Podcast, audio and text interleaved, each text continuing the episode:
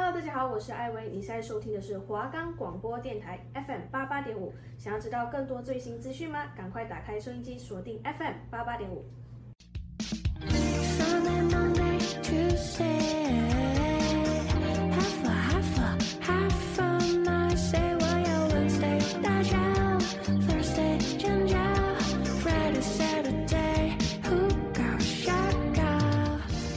Hello，这里是纯说书，我是主持人 Lucy，我是主持人 Zoe。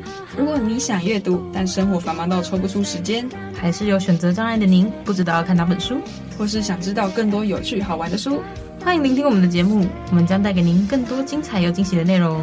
我们的节目会在周四晚上七点半到八点播出，敬请准时收听哦。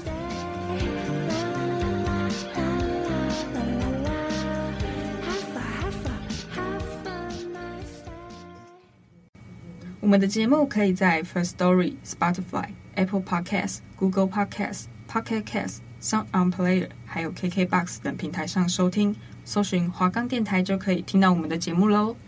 耶耶！好，那欢迎来到纯说书，我是主持人 Zoe，我是 Lucy。我们今天要讲的这本书呢，叫做《不被情绪勒索的五十一种方法》，然后。他讲的呢，不是说别人情绪勒索我们，他讲的是如何不被自己的情绪给勒索。然后他有教很多种方法，就是我们可以找出原因，然后学习整理技巧，然后应对方法，让我们每天都开心。耶耶，yeah, 就是嗯，情绪这一门其实是一个很。需要学习的东西，就是不管是每个人都会有他的情绪，就是只要是人都会有情绪，但是我们不想要成为讨厌的情勒索者，或者是可怜的被勒索者。然后，但要怎么样避免这个状况呢？我们就是必须要先承认，我们都有自己的情绪偏见，就是我们要对自己的情绪要有认知，然后我们才可以有效的去把它改变。哦，情绪偏见是等下书里会教的东西吗？没错，就继续听下去哦。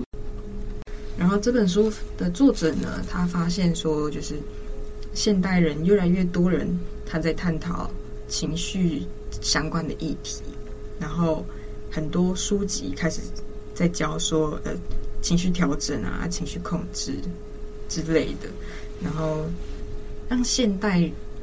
好像不是说现代人越来越多人是情绪化，而是说现在越来越多人去意识到说情绪化这个问题，你就在意这个点是吗？对对对，就不可以随随便便就暴怒嘛，你随便就暴怒，或者是随意就突然间哎感到很感伤之类的，就是 什么忧郁症现状。对，就情绪起伏忽大忽小，就是虽然你可以情绪起伏忽大忽小，但是。你不可以落差太大，也不是说不可以落差太大，就是你不可以说做出一些问题行为。对，可能说你可以生气，但是你不可以一生气就捶人这样子。对对对，因为这本书的作者他自己说，他自己是一个比较情绪化的人，个性很急，然后会因为一点小事就感到很烦躁。但是他虽然很情绪化，但是他没有出现一堆问题行为，就是他有一些诀窍，就是说。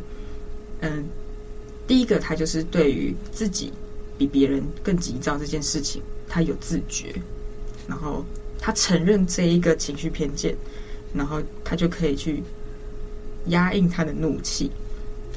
然后第二个就是说，他不把自己的想法视为绝对，就是他他接受其他人的可能性，就是有些人觉得这样是对的啊，别人觉得这样是错的。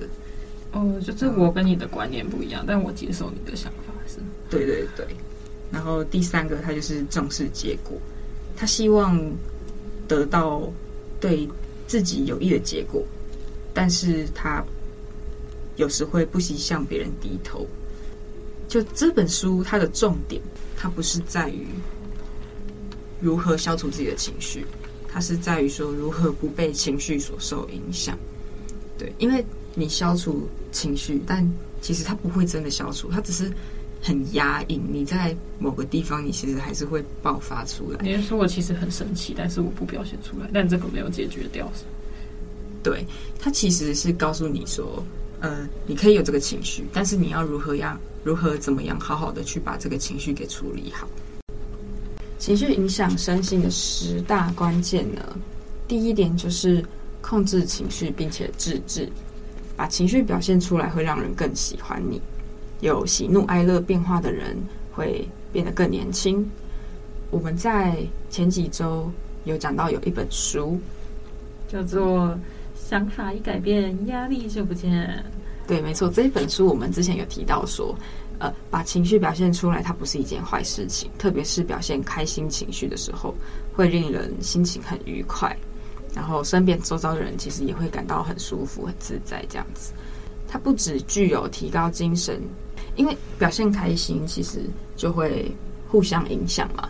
你心情好，其实别人看了心情也会好，然后呢，就是一个正向的循环。那如果你今天心情不好，然后呢，你就对别人大发脾气干嘛的，人家心情也不会好，这样子。对啊，然后整个公司，整个对啊，整个教室死气沉沉的，谁喜欢？我有听过一个笑话，就是爸爸在公司上班，然后被老板骂，然后回家就骂老婆。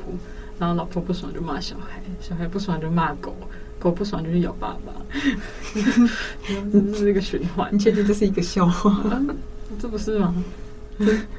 还是过于真实？干面楼有人的笑话好，对。然后我们呢，把情绪表现出来之后，但是我们要学习去克制他的情绪。我们没有，如果我们如果没有去控制情绪，我们人际关系可能就会恶化。但是我们控制情绪呢，并不是指说你不可以有情绪，是在你情绪来的时候可以自我克制，不会做出一些问题行为。能够情绪控制的人，不仅擅长与人交往，还能在精神集合的状态下投入工作还有学业，因此总会拿出稳定的成果。能否控制住情绪，会对人产生很大的差别。这本书呼吁可以积极的表现出正面的情绪。好呢，那我们的第二点是不要被情绪牵着鼻子走。就是负面情绪来临的时候呢，我们要学会接受它并消化它。有负面情绪其实也没有关系，它并不是一件坏事。像我们之前讲的想法一改变，压力就不见一样。它我们就有提到说，就是负面情绪其实是一个很正常的东西，就是每个人都会有。但是呢，你要正确的去处理掉它。然后呢，负面情绪其实也可以作为一种成长的动力，因为有时候我们有负面情绪是跟人家比较来的。像是假如说今天就是我走在路上，我是 Lucy 嘛，然后我看到 Zoe，然后 Zoe 呢，她长得比我漂亮，然后大家都觉得 Zoe 很正，然后我就会难过。你确定这个比喻是对的吗？我不去，呃嗯嗯，是，这是我的节目，你不要插手，不好意思。反正 Zoe 长得很正，然后大家都只说她漂亮，但我觉得我也不差，这样子。然后我之后我就会把这个不甘心的东西拿去整形，然后我就会比 Zoe 漂亮。你确定这个举例是对的吗？啊，我当时我临时想不到啊。不然不然你讲，Zoe 讲。好啊，好啊，好啊。嗯，可能或是说，呃，可能 Lucy 的胸部比我还要大，然后她有可能 H。她可能有 H，但是我就我就很羡慕她为什么可以这么大，然后我就对我自己的飞机飞机场感到非常的自卑，所以我就把这个化为动力，然后我就飞到泰国，然后我就做了一个丰胸手术，让自己变得更大，然后我就整个人又更正面了。我是不是变进步了？嗯对啊，你可能性别也换了，好像又没有比较好。好了，我们讲一个真正的，我们讲一个真正的，真正的就是可能说，我我自己可能很担心说，哎，可能公司会倒闭，那我就会开始担心说啊，怎么办？怎么办？这样，或者是说我可能一辈子单身，我就很紧张，怎么办？怎么办？但是很正常，会这些担心很正常。因此，因此我们要把这个化为动力，我们就是要转换另外一种想法。我们就是说，为了不不怕失业。所以我就去考取很多证照，然后让自己有这个价值。就算我今天公司倒闭了，我在别间公司我也可以受到很大的重用，然后呢，如果我害怕自己一定要一辈子单身，那我就要化为动力，就是想办法让自己变得更好，或者是很努力的去寻找，就是自己的另一半，就是你要自己跨出去，就是想法改变，然后你的压力就不见。我们到底在讲哪本书？不知道。哦，看来其实我们应该只要读那本就好了。对，这本书是眼神这样。嗯，对啊。好，那我们的第三点就是。情绪写在脸上的人会吃大亏，就是有些人呢，他心情不好，然后他的脸就很臭，然后所有人都知道他心情不好，但是这样会有一个问题，就是说呢，大家看到你心情不好，就会对你有点敬而远之，然后疏远你，觉得你脾气不好，然后呢，导致于说你就是人家对你的评价会降低。然后你知道人家对你的评价降低之后，你自己心情又会更不好，然后你会进入一个恶性循环，就是你心情不好，然后你臭脸，然后人家对你评价降低，然后你就心情又不好，然后你又臭脸，然后人家对你评价降低的这种感觉，懂吗？不懂，就是就是就是就是你让人家觉得说你是一个你是一个没有办法控制自己情绪的人，因为你的情绪很外显，而且就是尤其是像生气这种可怕的情绪。所以说，所以说，这事其实是会影响到你的人际关系的。所以呢，如果要怎么避免这个状况呢？那就是要随时知道自己是现在什么样的情绪，因为你知道你现在是什么样的情绪呢，你才有办法去控制，就是控制自己不要臭脸。再来第四点，就是要随时拥有满足感，要对自己自身的环境怀抱着满足感。嗯、呃。这本书是说，不要用发泄情绪来满足自恋需求。嗯，有些人会在自恋需求不满足的时候感到不开心。自恋需求是什么？就比如说是，呃，餐点可能比较慢送上来，然后你就对服务生咆哮，然后就就有点像是说，身为顾客来说，我的地位就是比你高。然后当对方道歉的时候。这个类型的人就会觉得哦，我比较优越，然后他的自恋感会感到很满足，就是会用发泄的，就就你懂吗？就是他假如说东西被打翻了，然后你就觉得你就很很大声，你就骂他，然后哎，对不起，对不起，你就觉得你自己好像很有优越感，然后你就骂得更大声。哦，就是因为就是可能我觉得我就是应该要得到这样的待遇，那样子是吗？哦，是这种自恋，我以为是我好帅，我好帅，笑死。嗯，我还有听过有一个是有一个朋友，然后男男方呢，他最近在准备读硕士，然后他就是他的生活现在每天就是读书，然后补习班，读书补习班，他的世界现在就是这样长这样的状态。可是另外一边就女生，我朋友的，她他们是情侣嘛？他是情侣，对，然后嗯，他每天就是出去玩干嘛的，然后男方因为整天都在家，然后要不然就是在补习班看书，他看到自己的女朋友，他每天都出去玩干嘛的，他就可能就会觉得说，你你凭什么？我今天在家里读书，然后你就出去玩，然后他就可能把自己营造成是一个呃，未来是。很有成就的人，因为我以后读硕士，我以后工作了，然后我也会赚很多钱。但是你出去玩，然后他就会用这种类似的口吻来骂他的女朋友，说你都出去玩，你这样子以后有什么出息干嘛的？就是用骂别人的方式来让自己觉得我好像未来会很有成就，我很努力很认真。哦，他已经认定自己以后会是一个很厉害的人，所以要叫他女朋友要就是。做相应的对待，他其实可能也想要出去玩，然后，但是他把自己包装成一个很好的形象，然后让女生觉得，哦，我应该要跟你一样。哦，所以他这也是他自己自恋。我觉得他很自恋。哦，确实，这也是一种情勒吧？对啊，他超情勒，情勒到不行。好的呢，对。对，所以，所以他这个这个部分呢，我觉得他就可以学习有满足感，因为他就是怎么样有满足感？你觉得我刚才那个例子可以怎么样满足感？嗯，我有女朋友就不错了，是吗？是正确的，好像也不错。对啊，就可以就尽量往好处想啊，就是不要用比较的方法来。嗯、女朋友其实可能就只是一直出去玩，因为她平常也没有怎样吧。她其实搞不好也是正在为自己的未来努力啊，只是出去玩就是认识有钱的男人，然后就可以把他甩。真的谢谢，没那么难。反正反正他的重点就是要把自己处身在一个满足感的感觉。好，第五点，第五点就是我们不要在意别人的眼光。然后，因为我们越是不想被讨厌，所以才会越不开心。怎么说呢？就是因为因为不想被讨厌嘛，所以你就想要去迎迎合别人，然后违背自己的意愿。因为你违背自己的意愿，所以你就会感到很不开心。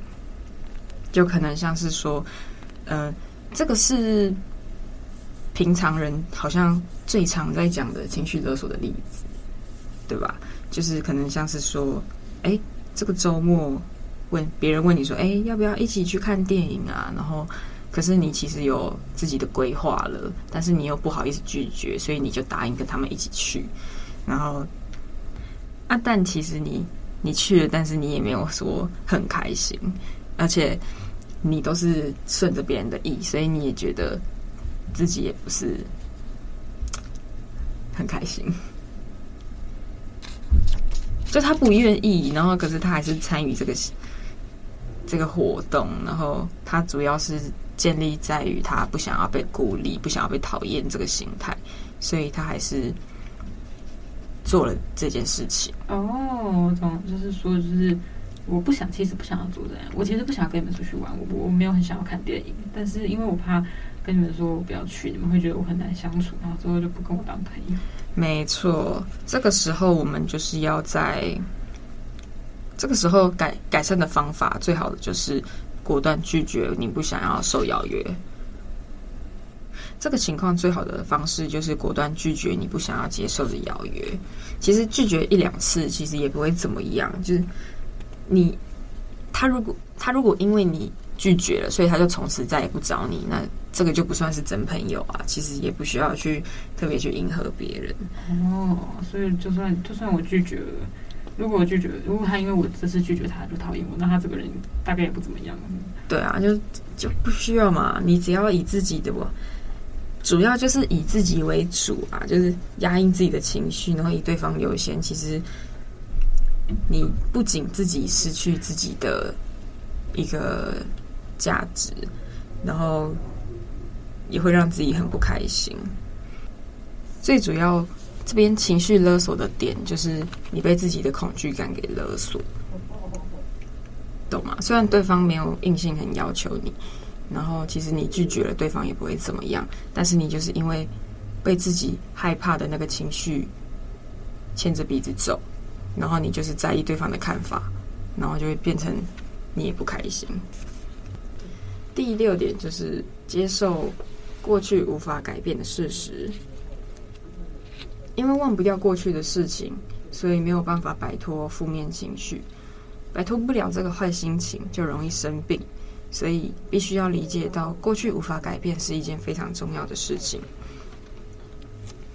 嗯、可能有一些人会做，会在他的人生总是会做出一些，总是会遇到一些会让自己后悔的事情。但是后悔又能怎么样呢？后悔这件事情也没有办法去做改变啊。长期处于这个负面情绪，免疫力就会下降，就是甚至还有可能罹患忧郁症，搞坏自己的身体。然后可以，你可以在当下去好好的去做反省，然后去思考，你可以让自己活在这个小圈圈里面，不断的去重复。但是你总有一天还是要走出来，因为这些事情不管怎么样，它就是不会改变。我们没有办法改变事实，唯一能做的就是你要记，你汲取了过去的教训，然后你下次不要犯，那就好了。你可以，你不可以让过去变成一件很好的回忆，但是你可以让未来的回忆不会再因为过去的同样的错误而也变成不好的回忆。那就是向前看，对，我们要向前看。好。第七点，好，好，我们的第七点是，越是想太多，就越是容易不安。有些人呢，他比较悲观，然后他很容易去担心一些有的没的，就是像是假如说今天有一个你喜欢的人约你出去，然后他就会觉得说，哦，怎么办？那天如果下雨怎么办？如果他没有，如果他临时出了什么事情没有来放我鸟怎么办？就是我们一起约的那间店，如果临时歇业，然后没有地方去怎么办？就是像这样子的，就是一些就是对于事情的不安啊，对未来不安。但是其实大家想一下，就是如果店真的关门了，你也没办法知道啊。就是他没有来，你也没有办法控制。就是这些东西不是我们就是一直担心，他就有办法被解决的东西。就是你。你去担心它，它风险还是在；你不担心它，它风险还是在。那为什么我们要一直抱着这个负面的情绪？我们为什么不能就是想开一点，就是听天由命呢？这样子的话，就是会对我们自己的情绪会有比较好大的帮助。因为毕竟就是一直在那边杞人忧天，也不会对我们，不会对现况，也不会对未来有多大的帮助。这样子。好，那我们第八点。第八点是不要把负面情绪发泄在别人身上。不知道大家有没有就是一种情况，是嗯，你今天心情不好，然后你看谁都不爽，然后你看谁都不爽之后，你又觉得更不爽，因为你觉得人家也看你不爽。这其实就是一个负面情绪的反弹，因为你今天心情不好，然后呢，你表现出来，别人感受到你心情不好，那大家也不会喜欢你。就是跟我们一开始讲的一样，你看人家不爽，人家也不喜欢你。如果你喜欢人家，人家就不会看你不爽。好，第九点就是积极投入每一项工作，就算是不喜欢的工作，也不要表现出来，要不然吃亏的就是自己。因为情绪的恶循环只会引发更大的循环。因为我们前面刚才有讲过了，嗯，情绪不好的人呢，他就会被迫做吃亏的工作。然后情绪控控管的人，如果他很好，他就算接到吃亏的工作，他也不会表现出不高兴。所以等于是说。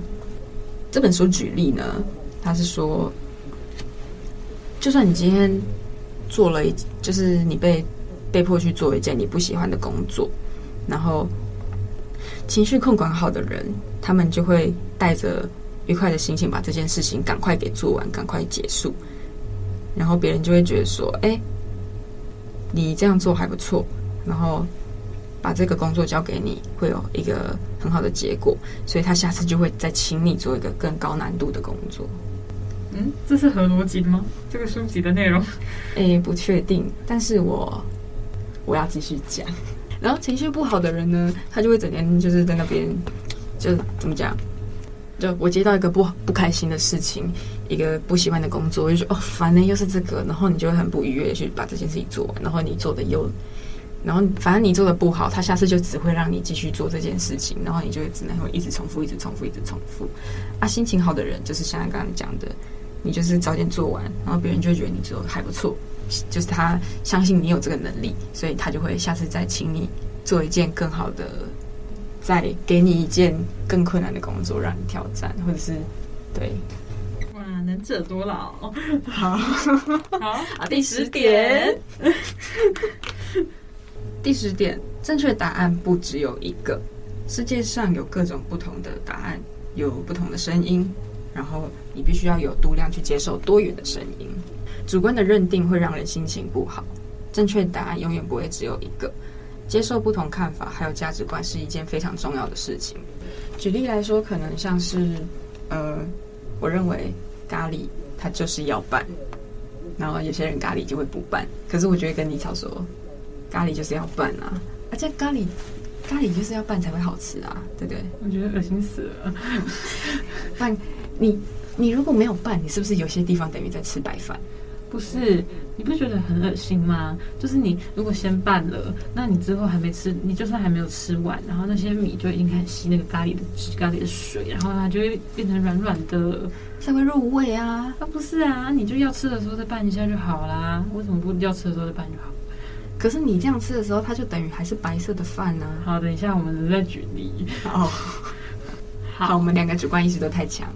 嗯，没有，我们在示范啊。对啊，他没有在真的吵架。Just kidding。对，反正就是你如果坚持己见，就容易与别人冲突。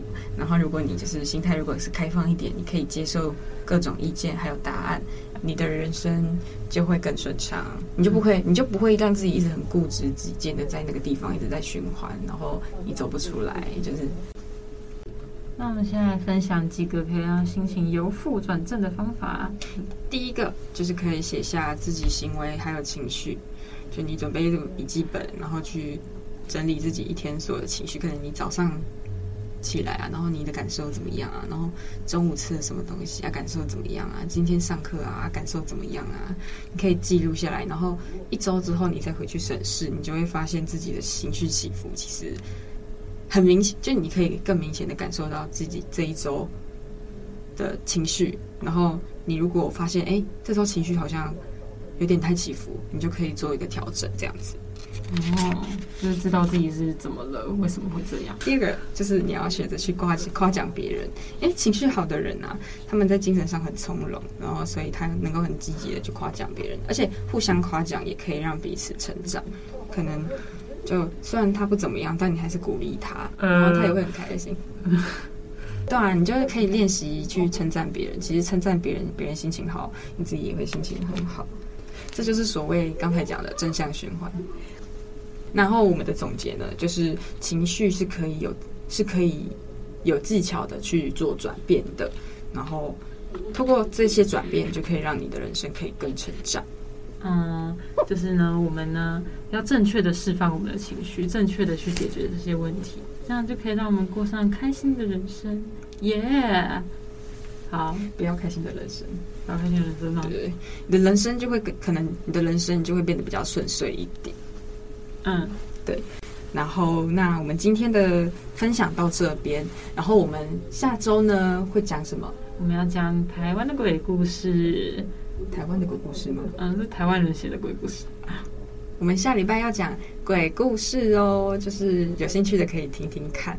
然后我们下礼拜见，我是主持人 Zoe，我是 Lucy，拜拜。拜拜。